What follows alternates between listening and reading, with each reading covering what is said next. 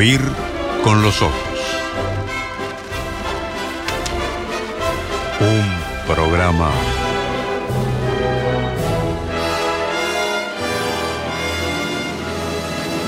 bajo los efectos de la lectura.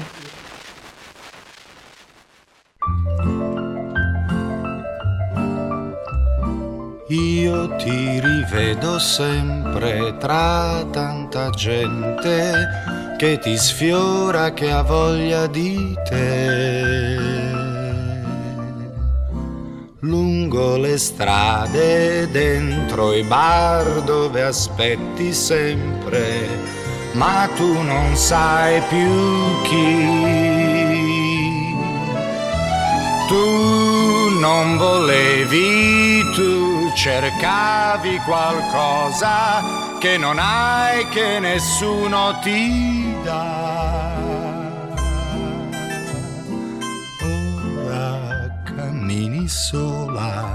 tra tanta gente e non sai che io soffro per te. Strade Estamos escuchando a Luigi Tenco con esta canción que se llama Tra tanta gente, como entre tanta gente, para meternos un poco en el clima italiano y para ir por un lado un poquito más lateral a lo que solemos hacer eh, cuando hablamos de Ennio Morricone. Porque vamos a hablar de este señor que eh, está vinculado a la música de unas 500 producciones entre películas y series de televisión. Fue muy famosa su colaboración con Sergio Leone, ¿no? En El bueno, el malo y el feo, Eras una vez en América por un puñado de dólares. Terminó trabajando para Tarantino, eh, trabajó con Bertolucci y se convirtió en el hombre detrás de las músicas del cine, pero no siempre fue así y es lo que uno se entera por ahí, si no conoces mucho sobre su vida, cuando va a haber un documental que está en cartel en este momento, en, en varias salas, este, diría Jackie, en Alfabeta, en Life 21 y en Cinemateca. O sea que pueden ir hoy mismo si quieren a ver esta película. Cuanto más gente vaya, más seguirá en cartel. Así que yo tengo una, una militancia en eso. Un poquito más de dos horas y media, ténganlo en cuenta. Sí, lo que requiere es paciencia con lo larga, lo extensa que es, pero yo creo que vale muchísimo la pena. Por ahí después de la hora y media se te empieza a hacer un poco más, como que baja un poco el ritmo, pero no el ritmo, sino tu atención, pero es encantadora y es de esas películas en las que salís muy reconfortado del cine, además que de aprender un montón. Y Tiene que ver con quién la hizo también. ¿no? La Claro, porque el director es Giuseppe Tornatore, director de Cinema Paradiso, de películas como Malena también, que Ennio Morricone hizo la película, la música de Cinema Paradiso. Entonces es- está dirigida por un hombre que conoce mucho, que colaboró con Ennio Morricone y en, en algún pinches. momento de su vida habrá dicho, yo tengo que hacer una película sobre vos, te- te- este, tengo que hacerla. Y lo bueno es que llegó a hacerle una entrevista al propio Ennio, porque él murió a los 91 años, pero murió en 2020. Longevísimo, ¿no? Sí, sí, este sí. italiano, que debe haber sido criado a tocino y, a, y a todas las grasas que hoy no podemos comer. Por eso hizo como 500. Claro. Claro, por eso fue tan prolífico. Y aparte hay algo divertido, es que él todos los años decía que en la, esa década dejaba de hacer música para cine. Por ejemplo, dijo, en los 60 dejó de hacer música para cine. No, en los 60 dijo, no, en los 70. En los 70 dijo, no, en los 80. Y siguió haciendo música prácticamente hasta morirse a los 91 años. Y Pero lo porque él- bueno... él, quería ser Vivalio, Mozart, ¿no? Ese- ese Claro, es que esa es la historia sí, que, sí. que vamos a contar y que cuenta esta película. Trataré de no revelar tanto como para que no tenga gracia ir a ver el documental, pero al mismo tiempo hablemos de su vida, que va Sí. mucho más allá de esta película, que se llama Ennio el Maestro, el documental que está en cartel. Este hombre que nació en Roma en 1928 y que, como les decía, llegó Tornatori a hacerle una gran entrevista, que es el hilo conductor de esta película. Es él mismo, lo cual es muy interesante, porque él era un hombre con perfil bajo, que se dice varias veces en el documental que no buscaba la fama, claramente no buscaba la fama. Y es divino escucharlo hablar de sus composiciones, a él mismo, de cómo se le ocurrieron, explicarlas. Hay algo muy adorable que es él y sus manos, dirigi- que es como tiene una, cosa muy de director de orquesta en las manos, pero él explicando eh, con términos técnicos y no tan técnicos cómo se le ocurrió una melodía y hablando de arpegios y hablando de contrapuntos y hablando de tres tiempos en el lugar donde van cuatro tiempos y cómo hacer que una melodía sea pegadiza. Y Todas estas cosas. toda su pasión por la Claro, exacto. Incluso su emoción. Hay varios momentos en los que se emociona. Pero estábamos escuchando esta canción, que dirán qué tiene que ver, porque en la música de esta canción de Luigi Tenco, tan melódica de, de la música italiana, estaba Morricone. Porque hubo un momento que aparece en el principio de la película cuando la discográfica RCA se estaba fundiendo en Italia, le piden a Morricone que los salve, que haga algo para salvarlos. Y él entra en esa, en esa lógica de, bueno, ver qué le puedo aportar a estas canciones y se mete en el mundo melódico. No solo con eh, melodías como esta que estamos escuchando, sino además poniéndole algo de arreglos eh, contemporáneos, arreglos diferentes, cosas que él traía de cosas que hacía por fuera en el conservatorio. Por ejemplo, el sonido de una máquina de escribir.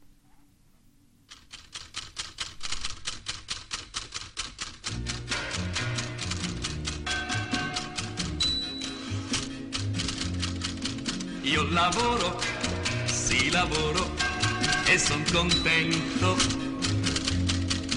perché penso che più tardi sono a casa da te e mi stendo su una comoda poltrona. Io lavoro de Gianni Meccia. ¿Te acordás a quién le gustaba lo de la máquina de escribir, no? Lo vimos acá mismo cuando hablamos de, de Parade. Eh, con Picasso de por medio, a ti le gustaba Es lo de la máquina. Sí, sí, es eso, verdad. eso, eso empezó a pasar. Morricone lo llevó a la canción popular. Exacto, eh, porque ahí está el legado pop y el legado de la música con- contemporánea. Este hombre vio surgir la música contemporánea y le llevó a estas canciones sonidos que no tenían que ver con instrumentos, como una lata que aparecía, el sonido del agua, si era una canción de verano, esta de la máquina de escribir. Él estaba en el comienzo de la música contemporánea, cuando había ruidos, cuando iban a conciertos, por ejemplo, hecho por el sonido del crujir de una escalera, ¿no? Ese era el concierto. Que a mí me hizo mucho acordar a toda mi formación en danza contemporánea, que era básicamente lo mismo. O sea, en un momento la danza eh, surgió como ruptura a la, a la danza clásica, a las estructuras, tanto en los movimientos como en el vestuario, ¿no? Bailar Sí, descalzo, en dejar de usar ropa incómoda, en dejar de usar ropa que no fuera armónica, en bailar hacia, hacia la tierra y no tratando de Pisar, flotar, claro, pisar, completo pisar, sí, y, y a- y poner, hago gestos que en la radio no se ven, pero es como a tierra, Ah, ¿no? es una cosa ven, que eh. así, que, que uno se deja como el piso tiene mucho, mucho valor en la danza contemporánea y hay algo de estar hacia la tierra y no volando. Y también pasaba con la música en la danza, que se llevó a bailar sobre sonidos que no provenían de instrumentos, ¿no? Y había cosas industriales y esto, por ejemplo, de la máquina de escribir, entra perfectamente. Ahí es como este, las corrientes se van, se van mezclando. Hay algo de impresión violenta, tanto en, en, en ese, en ese pisar de la, de, la, de la bailarina de danza contemporánea en contraposición a las puntas del lado de los cisnes. Exacto. Eh, y hay algo de impresión violenta también en estos sonidos en principio tan amusicales, ¿no? Tan distintos de un violincito, de un clarinete o lo que sea. Totalmente. Y la intención de eso, de, Sí, de- sí, de sí. lo de la violencia en el sentido de romper. Violencia es expresionismo también, esto tiene que ver con las vanguardias. Es- Es muy interesante. Y se, y se entraba en todo, terminaba llegando a la música melódica eh, italiana más popular. De este hombre, que yo quería traer esto porque es como una, beta de- distinta de la que conocemos. eh, este hombre que él quería ser médico, esto Hmm. me parece increíble, porque él quería ser médico y su padre le dijo que no, que iba a ser músico. O sea, todo lo contrario a lo que pasaría hoy. ¿no? Sí, sí, sí. Absolutamente todo lo contrario, ¿no? De mi hijo el doctor. Es todo lo contrario. ¿Vos querés ser médico? No. Vas a agarrar esta trompeta y vas a tocar la Yo trompeta. quiero auscultar pacientes todo el día, cantaba Morricone. Y que la gente se enamore de mi voz. de mi consultorio. Claro. Excelente. Eh, sí, por, totalmente al revés. El padre dijo, no, vas a ser músico. Y empezó tocando la trompeta para comer. Y es increíble verlo en el documental, decir que fue una humillación esto de tener que to- tocar para comer, verlo físicamente afectado. Hoy yo pensaba como algunas, algunas personas hacen de eso un relato que tiene una- algo de héroe y de mística y nadie se emociona por esto. O sea, nadie lo considera, no sé si nadie, pero hay como un relato que se suele usar, ¿no? Del pero yo era tan pobre. Sí, sí, sí, hoy. Este hombre lo vive como esto fue una humillación y se emociona y le ves la, emoción en la cara.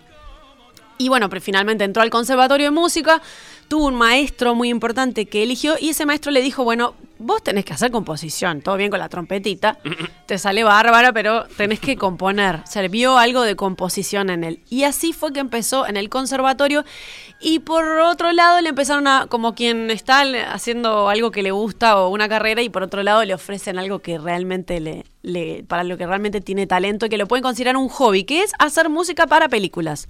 Y empezó con seudónimos, porque obviamente no quería contarle a sus compañeros del conservatorio que estaba haciendo música para películas, porque hoy tiene más prestigio, pero en ese momento estaba muy desprestigiado. Era la pasta base de la composición. Claro. Sí, sí, sí, sí. ¿Por Eh, qué? ¿Por qué? Y porque no era eh, componer música que iba a ser después la gran protagonista de un fenómeno estético y cultural.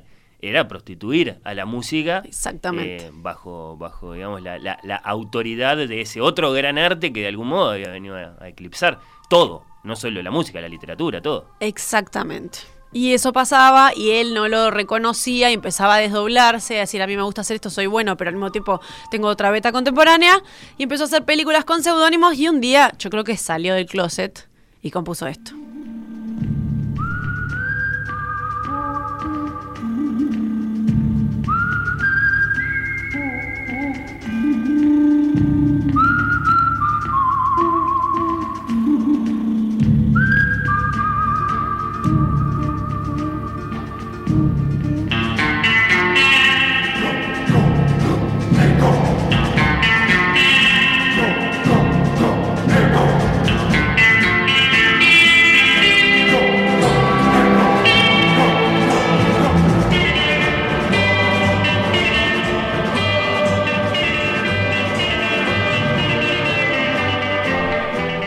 Escuchábamos una de sus composiciones más famosas porque quedó en la memoria de todos de la película El bueno, el malo y el feo de Sergio Leone, que es de 1966 y en el documental lo vemos al gran Ennio ya viejito haciendo el sonido del coyote, que es ese "Ah", y él haciendo el sonido diciendo que se inspiró por eso, o sea, ya hay una investigación atrás de eso, ¿no? Como él empezaba a componer eh, teniendo en cuenta la película, el tema y lo que le veían, le venía en el momento, porque él dice que si invitas a músicos a musicalizar películas, todos van a hacer algo diferente. Porque no es algo tan evidente que es lo que tiene que aparecer. Y creo que su magia es lograr algo que tiene tanto que ver con la película que, como te decía hoy más temprano, su, su gran mérito es que la música pase al frente y Claro. no quede en el fondo. Hay por- mucho para decir, pero Morricone, a diferencia de otros tantísimos músicos del, del cine, no procedía en general acompañando escenas, o sea, ilustrando musicalmente escenas que estaban ahí, sino de forma independiente y después con un resultado que podía ser muy incierto en la, en la, digamos, en, en la manera en la que era presentado el espectador. El, Sí, de hecho, hay películas el- que el tuvieron. binomio eh, narración visual Claro. música. Sí. Hay películas que tuvieron malas críticas, pero def- defendían Sí, sí, sí. eh, la música de él y llegó a eso, a que vos recuerdes más esta canción que exactamente alguna escena de la película. Esta canción es tan, también pasó con composiciones de él que obviamente este, lo que fue pasando es que con los años se fue prestigiando y, y se fue acercando a sus compañeros del conservatorio y lo empezaron a mirar de otra manera. Pero eso Claro. para eso tuvo que pasar muchos, muchos años. Y sobre todo una cosa muy importante que lo distancia de los compositores grandes de Hollywood, que es que en general, a medida que se fue haciendo fuerte, nunca le pasó que un director de cine viniera a decirle, no, esto cambiámelo acá, porque no, no me gusta cómo me acompaña el, el- el momento de la aparición del héroe. No, la música Sí. la decidía él. Y vos tenías, este, en el documental te das cuenta, pues te lo cuenta él, Sí, sí. que tiene carácter, tenía carácter y tenía un no. Esto es así. Sí, sí. Porque yo lo veo así y esto es así. Y se equivocaba poco, se equivocaba poco, Enio.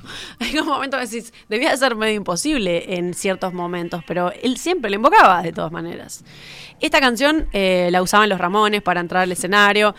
Metallica ha usado otra, muchísimo, otra de las canciones más sobre el final de la película. Eh, de este hombre que también filmó con Bertolucci, como decía hoy, la película Novecento, y hasta lo llamó Tarantino para una de sus películas, lo tuvo que convencer porque él no quería, le dice Tarantino, pero si vos siempre usás canciones originales para tus películas, ¿por qué ahora querés que las componga yo? Y porque Tarantino es un fetichista de las leyendas. Claro, y bueno, de hecho, eh, una de sus... una de las composiciones... Para. No, no, está bien, está bien. Yo igual aprovecho este paréntesis que involuntariamente me estás este, permitiendo. eh, no para decir porque no lo sé muy bien, pero sí para insinuar que me parece que al final no se llevaron muy bien con Tarantino. Morricone porque él no tiene un alto concepto del cine de- del, del creador de Pulp Fiction. Tenía un concepto un poquito como... en- eso que hace no es exactamente original. Si eso bueno. es así, yo no lo sé. Ah, sí. yo no sí, lo sé. sí. Yo sé que Tarantino le tuvo que decir, yo no quiero ah, crear música para mis películas, quiero que vos hagas una música para mis películas. y finalmente, eh, yo entiendo por qué a Ennio Morricone no le si no le gustaba el cine de Tarantino. No lo sé, pero si, no, si era así, lo entiendo. Pero finalmente, Los Ocho Más Odiados, una película que podríamos decir menor en la historia de la carrera de Tarantino, le dio el La peor primer de todas Oscar. para. Sí, le dio el primer Oscar a Ennio Morricone. que dedicó toda su vida a componer para cine unas bandas que vamos a ir escuchando que son espectaculares. Todo esto está contado en este documental del que estamos hablando, Ennio el Maestro, que es un documental testimonial. Eh, tiene testimonios del propio Morricone, pero también aparece Tarantino, Clint Eastwood, que era la cara de, esta, de este sonido que estábamos escuchando, Oliver Stone, el productor Hans Zimmer, Terrence Malick, John Williams, el otro de los Ah, enormes ¿ves? de la música del cine. Entonces la quiero ver. Sí, a ver qué dice John Will. Sí. John Williams habla bien. ¿Quién va a hablar mal de Ennio Morricone? No, pero bien como. Pero yo creo que, creo que son los dos grandes. Creo que, no, que son los dos enormes de la música. Sí, en fama sí, sí, sin duda compiten. Eh, Y en son muy distintos. Sí, son muy distintos. muy distintos. El otro tiene algo mucho más, este, si tengo que improvisar ahí, algo más sinfónico y una Sí. cosa muy grandilocuente de la orquesta, de la música de E.T., por ejemplo. Eh, Sí, Williams es espectáculo, podríamos empezar a, a- separar. Este tiene algo más artesanal y más Y de este- música contemporánea. Este quiere ser, evidentemente, muchísimo más este, original en su, en su, en su modo de, de- de escribir música para la pantalla. Quiere que sea un lenguaje en sí mismo, no, no un lenguaje que colabora con el espectáculo de, de la película. De hecho, esto Sí, de sí. incluir un silbido, así como la, la máquina de escribir, o sea, el silbido, era muy rupturista. Sí. Ojo, ojo con el silbido que levanta la mano desde la audiencia Julio De Caro, que ya lo hacía en el tango en los años 40. Pero bueno, está. Este, igual Y se bueno. lo reconocemos para el cine a, Morricone. Totalmente. Bueno, también está mm, Bernardo Bertolucci con una voz que cuando aparece en el documental dices, mamá, aparece, apareció la voz de Bertolucci. Está Wong Kar Wai, la hija de Sergio Leone, que es un, un buen testimonio. Y como les decía, en ese camino de que en los 60 dejó la música del cine, en los 70, en los 80 y al final no iba dejando nunca, en los años 70, cuando estaba trabajando para la película Sacco y Vanzetti, le pidió a Joan Baez, la cantautora norteamericana, si ella no le ponía letra a una canción. Le dijo, a esta composición, ¿te animas a ponerle letra a vos? Y surgió esto que ella misma dice en el documental, Vamos que finalmente, involuntariamente, se convirtió en un himno.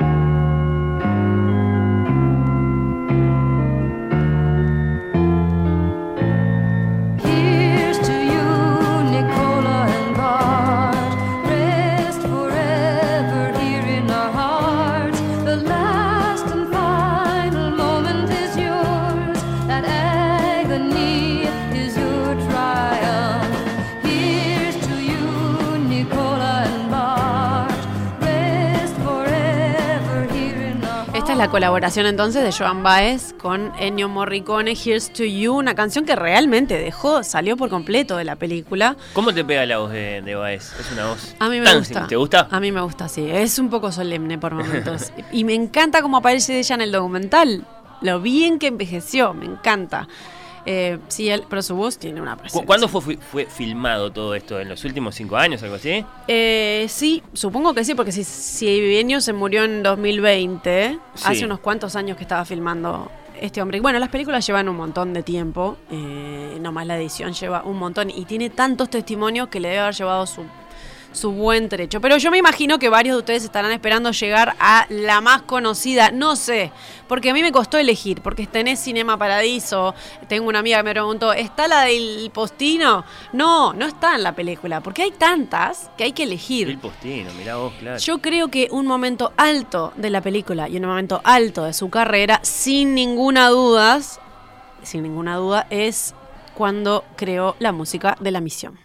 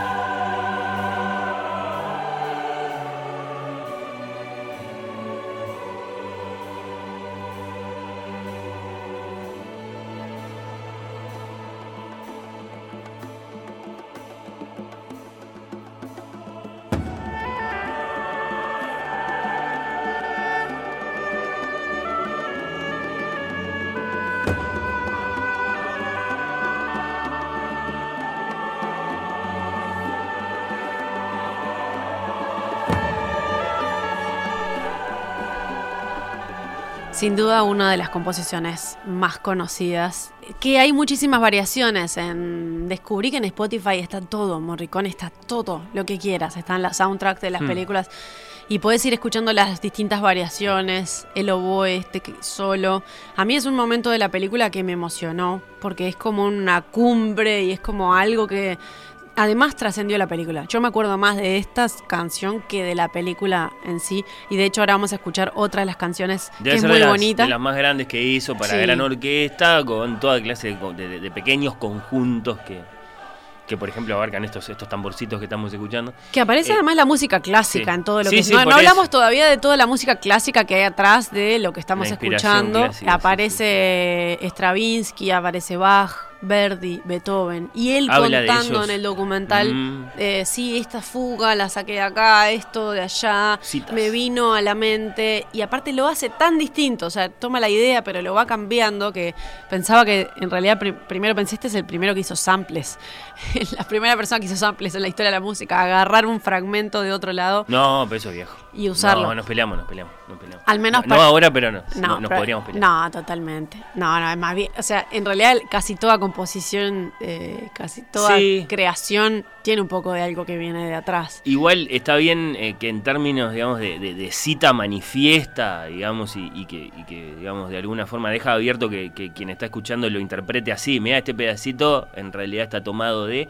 Es moderno, pero, pero es un poco más viejo que, que la segunda el, mitad el del sample siglo es que esté tomado tal cual, o sea, que Sí, vos sí, lo sí. reconozcas completo, no es una inspiración. No, no, es un recorte, una cita Claro. literal, podríamos decir. Eh, perdió con Herbie Hancock en los Oscars. Exacto, exacto, a eso iba. 1986 lo nominan por la banda sonora de la la misión. gigantesca banda sonora de la misión.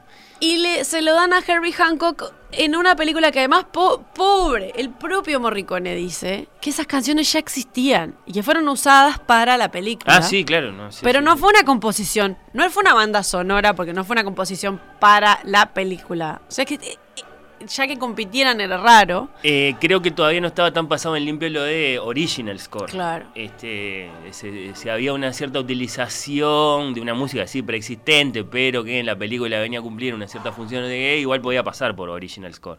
Claro. Este, ahora creo y que por un banda sonora, bueno, banda sonora es banda sonora, no es una composición original. Claro. Pero es increíble la injusticia que cometieron con esto y lo reconocen todos en Hollywood. De hecho, eso fue en el 86. Recién en el 2006 le dan un Oscar honorífico que él va a buscar, un Oscar a la trayectoria. Y todos dicen que básicamente se estaban redimiendo por la, la gran injusticia que habían cometido. Y Él gana por primera vez en 2006, o sea que viene todo de 86, 2006, 2016. Gana el Oscar por Los Ocho Más Odiados, como decíamos hoy, por la película de Tarantino. Y se termina, dice, bueno, tanto lo esperé que este me lo voy a llevar, dice. Y se termina redimiendo. Siempre eh, me Hollywood. emociona eh, la banda sonora de la misión, es escucharla y lagrimear. Sí, me pasó lo mismo en la película. eh, Ángel. Me pasó hace varios días viendo Ennio, ya la vio. Bien. Ya la vio y, y me está pasando ahora con ustedes. Qué lindo.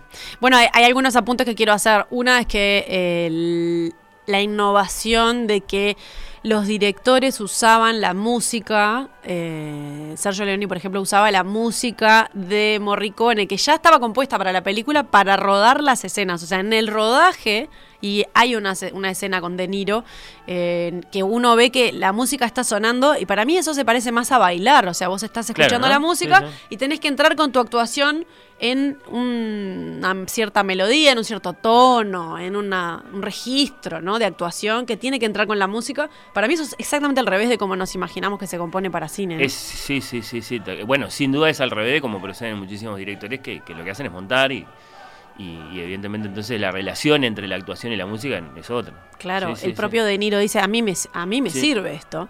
Pero bueno, es bastante innovador eso. Y lo otro es que la, la hija de Sergio Leone dice, la música era el diálogo. Y me parece una muy buena frase, porque hay cosas este, de las que compone Ennio Morricone que son diálogos. Esto que estamos escuchando es casi un diálogo entre las culturas, ¿no? Que se enfrentan en la misión, eh, momentos en los que el personaje sobrevive, y es como que estás escuchando una música que tiene un diálogo. Estás escuchando algo que te está hablando sobre lo que está pasando. La novela de la música, o la película. Y que refuerza esto de Sí, que, sí. bueno, este, la música no estaba en el fondo. De hecho, yo quería escuchar otra de las canciones de la misión. Ah, pero y después de la misión, ¿cómo, ¿cómo haces para que no caiga esto? A ver. Ah, no, no va a caer. Pero además, yo quiero escuchar esta porque se llama Brother. Y a mí esta especialmente de la misión me emociona.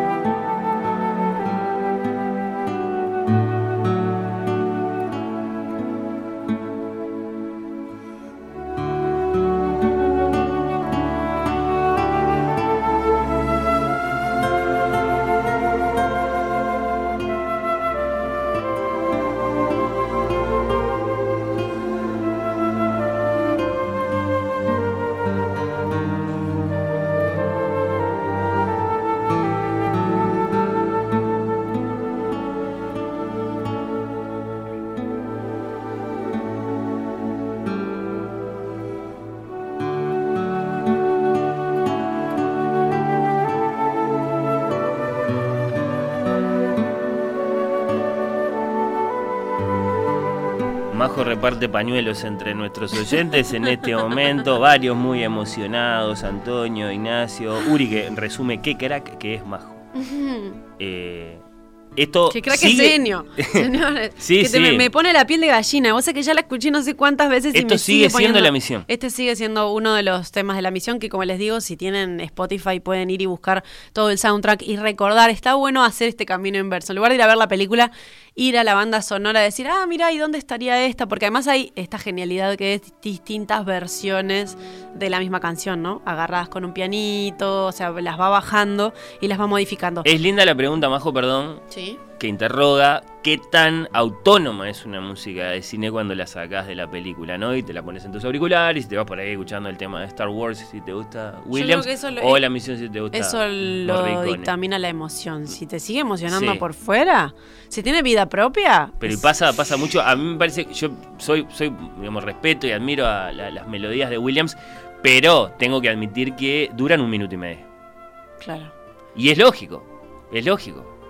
Porque no, no, no, no, no, Y no, digamos, está totalmente. lo- no son una narrativa en sí misma, Habría no que hacer son. el ejercicio de mostrarle a alguien que creo que funciona todavía, porque no hay mucha gente joven que no vio estas películas. Mostrarle estas canciones por fuera y decirle a ver qué te pasa, qué sentís. Yo creo Sí. que si vos le mostrás esto o la de la misión, te va a llevar a un lugar siempre un poco cinematográfico, pero fun- debe funcionar. con total autonomía de las imágenes. Porque a mí me pasa con las bandas sonoras que, claro, tienen una memoria emotiva. A mí me gusta mucho la de La La Land y vuelvo a escucharla, que mucho piano y una voz preciosa. pero me hace acordar la película. Pero creo que tiene una vida propia. Y estas también, pero no pasa con todos, es como decís vos. En general no tiene una vida independiente de la película. El director de la misión dijo que esta, estas canciones tienen una vida propia. Que él y que está totalmente. es indivisible. Dijo: Mi película no es más mi película sin esta canción. No puedo separarlas porque la gente las unió. O sea, el- Ennio Morricone las unió y después el público lo unió tanto que yo no lo puedo, no lo puedo dividir. No se acuerda nadie de Roland Joffé. A mí Nos una- acordamos de Morricone y de, y de De Niro en todo caso. Totalmente, pero- Sí, sí, totalmente. sí. Eh, bueno, acá vamos llegando al lugar donde los dos caminos de Ennio se unen, porque obviamente el público, el- su, su maestro del conservatorio, que a él le imponía tanto respeto y tanto miedo, sus colegas que no lo respetaban, y él siempre tenía, para mí hay una gran historia de héroe atrás de esto, porque él tenía un complejo de inferioridad enorme, que lo dice él y lo dicen los demás en la película, esta culpa por componer para cine, una negación de eh, sus contemporáneos del conservatorio, al final se empiezan a unir porque el público, estos colegas salen de la misión y salen de Érase una vez en América, que esa es mi favorita, vamos a cerrar con eso, diciendo, bueno, ta, ya está, yo no puedo hacer más nada, este hombre es un genio, este hombre está haciendo algo Le que ganó. acá hay composición clásica, acá hay una, Sí, sí, hay, sí, hay mucha cosa, yo no puedo decir más nada, yo no puedo, me gusta ver a los del conservatorio diciendo, yo no puedo componer así, y él puede. Yo no puedo componer esto para una película y lograr esta magia y él puede. Entonces hay como una redención ahí que me parece que es parte de lo lindo de contar la historia de Ennio Morricone y lo lindo del documental también. En esto de que de su talento de traducir en música una trama o los sentimientos de una escena. Eso me parece un talento inigualable, además. Sí. Y lo vemos mucho en la historia cultural, eso, ¿no? En la literatura con los géneros, ¿no? Cuando grandes talentos de pronto se dedicaron a escribir guiones para películas o novelas policiales o cosas que eran consideradas menores en general. Y, bueno, y poco a poco fueron eh, ganando respeto. Eh, con la música de cine pasó algo así gracias a estos, a estos, a estos grandes artistas que, que decidieron, más allá de que seguramente si se hubieran dedicado a componer cantatas y sonatas y sinfonías, hubieran hecho grandes cosas, se dedicaron a escribir para el cine. Y, bueno, le, dieron a- a esa otra, a esa otra casa de la, de, la, de la música, que es la música para las películas, eh, bueno, capaz que el, el respeto que se merece. más prestigio, como que Sí, pres- sí, sí. prestigiaron un poco la profesión. Y cómo uno necesita la validación, ¿no? Cómo necesitas el reconocimiento. En algún momento necesitas el reconocimiento. Y cómo te puede reconocer todo el mundo, pero el reconocimiento de tus colegas termina siendo muy importante en la vida de una persona. En la película hay un montón de cosas que tienen que ver con su vida personal, con María, su mujer, que ocupa un lugar hermoso en su vida eh, y que él dice que a partir de cierto momento dijo, no voy a sacar nada hacia afuera ni a mostrarle a ninguna canción a un director si antes no se la muestro a María. Eh, su afición por el ajedrez, eh, todas sus falencias y sus cuestiones que me parece que hacen una muy buena historia, como les Y decía. María iba de, de buen humor. Yo le imagino a Morricone sentado al piano. ¡María! y, y- y María que estaba leyendo. Yo, ah, ah, qué, qué compuso. Ay, yo creo que debe ser muy lindo, eso sí, en algún momento te de cansar, pero nada más que un hombre tan prolífico. Dale, tocá, porque dale, parece dale. que incluso sus ¿Qué colegas le decían, dale, ¿cómo puedes haber hecho 24 en el último año? Esto no lo, no lo haces vos o no lo haces bien. Y él decía, bueno, da, no sé, lo Sale, hago. me sale. Que además escribía en partituras y solo miraba el teclado del piano. O sea, a veces no componía escribiendo, eh, tocando en el piano, sino solo mirando el teclado y escribiendo en la partitura porque todos coinciden en que él escuchaba la música en su cabeza. Y ahora es un momento que antes de cerrar, que voy a golpearles el corazón. A propósito de eso que acabas de decir, que es muy interesante para, para los melómanos, eh, en, en reseña para la diaria, Guillermo de Car- de Alán Carpinto llama la atención sobre el hecho de que cuando tararea Morricone, vos decías, hace los gestos del director de orquesta. Cuando tararea, el, el, este, el director, digamos, el, el montaje del documental, le pone por debajo. Claro. Y es Y- perfecto. exacto, eso no leí la crítica de Guillermo, pero es perfecto como encaja. Y no solo la de él, también te digo que eh, yo ya te había comentado esto por fuera, que era cuando mm, yo creo que el director a casi todos los que les hace entrevistas le dice, ¿te acordás cómo es la canción? ¿Te acordás cómo era la para-?" Sí. y, y los directores empiezan a tararearla y coincide perfectamente también. Eh, claro, que, que, que que en su tarareo, digamos, reproduzca la música tal cual es, significa que tiene un oído, un, un oído absoluto, como se dice. Sí. Y además le hace los, hace los que, las cosi- los soniditos de entremedio. No, es, es adorable ver- verlo a él total. este, Sí, con sus sí, manos y su voz reproduciendo desde el sonido del coyote hasta los distintos arpegios que hace. Está muy bien. Bueno, pero te Lo que decía ¿a es que tenía un momento eh, corta con tanta dulzura. Ah, porque en este momento, época mundialista, justamente, Ah, claro. Hay una joyita que rescate, que es que Ennio Morricone compuso la canción original, o una de las, de Argentina 78, del Mundial Argentina 78, que para los más grandes les va a traer el un... camino hasta Shakira es un poco... sí, no, no- Se va devaluando Sí, un poco. sí, eso es lo que estás insinuando. Yo lo que Hasta quiero es el que Waka Waka. los más grandes eh, que por ahí tienen una memoria de esto, escuchen lo siguiente.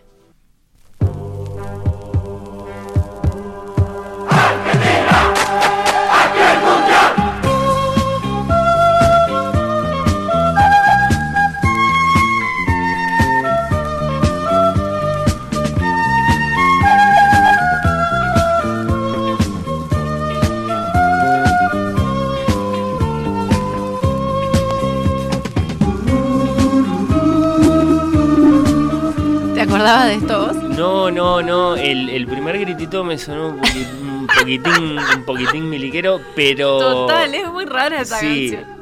Después lo, lo empezás a reconocer como una melodía de un músico inspirado, sí.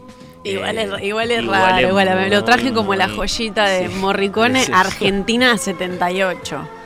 Es verdad que es bastante miliquero, es verdad. Tiene algo como. Da. Eh, pero bueno, había que cortar un poco con lo que Sí, sí, veníamos. sí. eh, No, bueno, un profesional. Venía el encargo, este, le parecía aceptable por, por, Además, componer para un mundial está por buenísimo. eso. Sí, sí, ¿qué te parece? ¿No? Un mundial, o sea, sabes que tu música la van a escuchar todo, como ahora que, bueno. No sé si ya, si ya se te pegó el jaya, jaya, jaya. No, No, ok, todavía no, pero se les va a pegar. No, no, no, no se pega, no, no se pega. apu- levanto apuestas. La gente va a escribir en los próximos meses. En diciembre hablamos, ¿ok? De cu- a cuánto para- se les pegó las nuevas canciones del mundial. Que ya las escuché. Ya no está pasando eso, o sea, funciona ¿Está pasando o no? ¿Te ¿Pasó parece? con el Waka Waka? ¿Cómo no? ¿A quién se le pegó el Waka? Sí, bueno, hay honestidad, honestidad. Es apto para, para lo viral, estamos de acuerdo, pero eso no necesariamente significa que queda. No, no queda, No, pero en el no momento se pega, en el momento se pega, está hecho para que se pegue. Ahora van a ver que ya las tengo manchadas a las, las dos que hay del Había una de. Ricky Martin, no me quiero ir de tema, pero... en- en- Ale, ale, ale, es Francia, Francia, 98. claro, 98. Capaz que esa fue la última. ale, así ale. que Bueno, y les quedó. cuento, haciendo una trivia Sí. mundial, porque estoy muy compenetrada con el mundial, porque estoy trabajando en eso también, que Haya, Haya, Haya, Haya es el nombre de una aplicación que tiene la gente que viaja ahora a Qatar. Haya significa mm, como un vamos, Sí. que es lo mismo que Ale, o sea, Haya, Haya, Haya es lo mismo que Ale, Ale, Ale de Ricky Martin. Bueno, un dato que les tiro así, gratuito, sobre el mundial de Qatar. Sí, eh, en 2030 se viene entonces si se llega a concretar Vamos, vamos, ese- vamos. Claro, y bueno, ya lo hizo Jaime, vamos arriba de la celeste, ¿no? Eh, sí, sí, sí, ya está. Eso es insuperable. Bueno, volvamos a Ennio Morricone. Estábamos hablando de este documental, cerramos ahora, eh, se llama Ennio el Maestro. Hay funciones en Alfabeta, en Cinemateca y también en Live Cinema 21. La pueden ir a ver eh, cuando quieran, con tiempo, porque tiene dos horas y media. Como les decía, en un momento se hace un poquito más pesada, pero vale muchísimo la pena. Y yo quería cerrar con esta canción antes de una carta que conseguí, una carta del propio Ennio Morricone cuando, cuando murió, que tiene, va a tener la responsabilidad, Fernando, le adjudiqué la responsabilidad a Fernando para leerla, porque yo voy a llorar si la leo. Entonces, eh, me parece que tenés que cerrar vos, pero yo quiero que antes escuchemos una de las que yo considero que es una de mis favoritas, de Érase una vez en América, esta película de 1984, en la que mm, cuando los, el público salió del cine empezó a decir, bueno, ta, este hombre es un verdadero genio, y yo quiero eh, recalcar una frase que hay en el documental, o resaltar o rescatar, que dice, si no crees en Dios, escuchás la música de Morricone y decís, algo tiene que haber.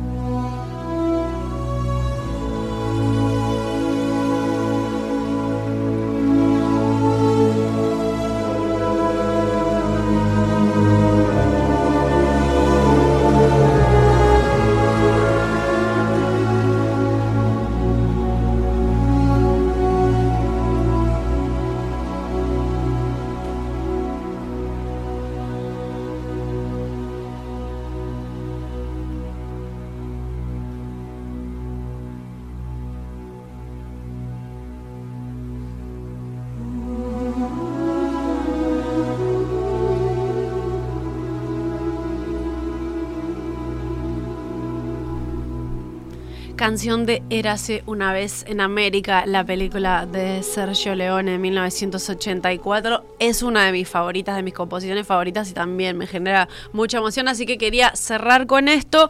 Antes de la carta quiero eh, saber si hay mensajes de los oyentes. Bueno, varios, sí, sí, sí. Capaz que me quedo con este de Marta que dice, qué linda puerta han abierto. Y después se larga a pensar en músicas de películas y en esa cuestión de qué tan autónomas son respecto de las imágenes. ¿no? Evidentemente las mejores logran eso. Logran e- e- esto que estamos haciendo con, con Morricone hoy, ¿no? que, nos, que, nos, que nos guste, que nos conmueva una música, independientemente de que ni nos acordamos o que, o que no sabemos eh, qué es lo que está pasando a nivel narrativo mientras, mientras se desarrolla esta, esta, esta pieza. Por otro lado, capaz que te, te resumo todo en lo que dice Analía. Lloremos. Como dice Charlie, Lloremos juntos. por favor, lloren. Qué grande majo. eh, añade. Eh, y lo bueno de este documental de Ennio el Maestro es que te permite ver a vos como espectador cómo creó todas estas maravillas por dentro, cómo se le ocurrían, cómo se le venían a la mente, qué diálogo estuvo con el director, tenés los testimonios de los directores, así que creo que es motivo suficiente como para ir a verla. Y volviendo a su vida, en 2020, como les decía al principio, se murió con 91 años y hizo una rareza, creo, para estos tiempos, que es dejar una carta, que no es un testimonio, que no es un eh, me sale un testimonio. No es el, el- Ay, no me sale la palabra. Ay, no sé un dónde vas. testamento. Un Ah, testamento. que no es un testamento. No es un documento legal, ¿no? no, no, Exacto. no. Es una carta que escribió en los sus últimos días para su gente cercana. Qué raro esto de escribir una carta, ¿no? Que parece que viene del más allá, vos la escribís ahora, pero después cuando la lean es parece que está viniendo desde otro lado. Así Habla que yo dije, si el gran Ennio Morricone, que tuvo todo su perfil bajo, decidió escribir una carta en su momento que no todos conocemos, compartámosla hoy. Y como yo voy a llorar si la leo, te voy a dar a vos el privilegio de leerla. Eh, bueno, vamos a ver qué me pasa a mí. Eh, yo, Ennio Morricone, he muerto. Lo anuncio así a todos los amigos que siempre me fueron cercanos y también a esos un poco lejanos que despido con gran afecto. Es imposible nombrarlos a todos. Pero un recuerdo especial es para Pepucho y Roberta, amigos fraternales muy presentes en los últimos años de nuestra vida. Solo hay una razón que me impulsa a saludar así a todos y a celebrar un funeral en privado. No quiero molestar. Después, bueno, varios saludos. Saludo con mucho afecto y hay una enumeración de nombres de familiares y amigos. Un saludo pleno, intenso y profundo a mis hijos. Marco, Alessandra, Andrea, Giovanni, bueno. Espero que entiendan cuánto los amaba. Repito, espero que entiendan cuánto los amaba. Por último, María. Pero no última. A ella renuevo el amor extraordinario que nos ha mantenido juntos y que lamento abandonar. Para ella es mi más doloroso adiós.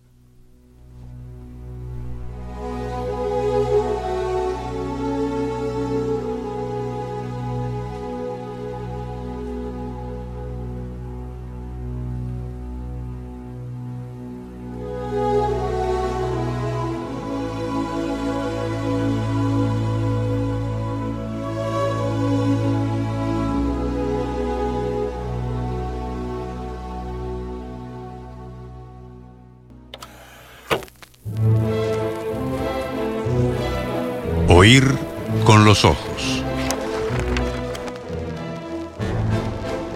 Un programa Bajo los efectos de la lectura.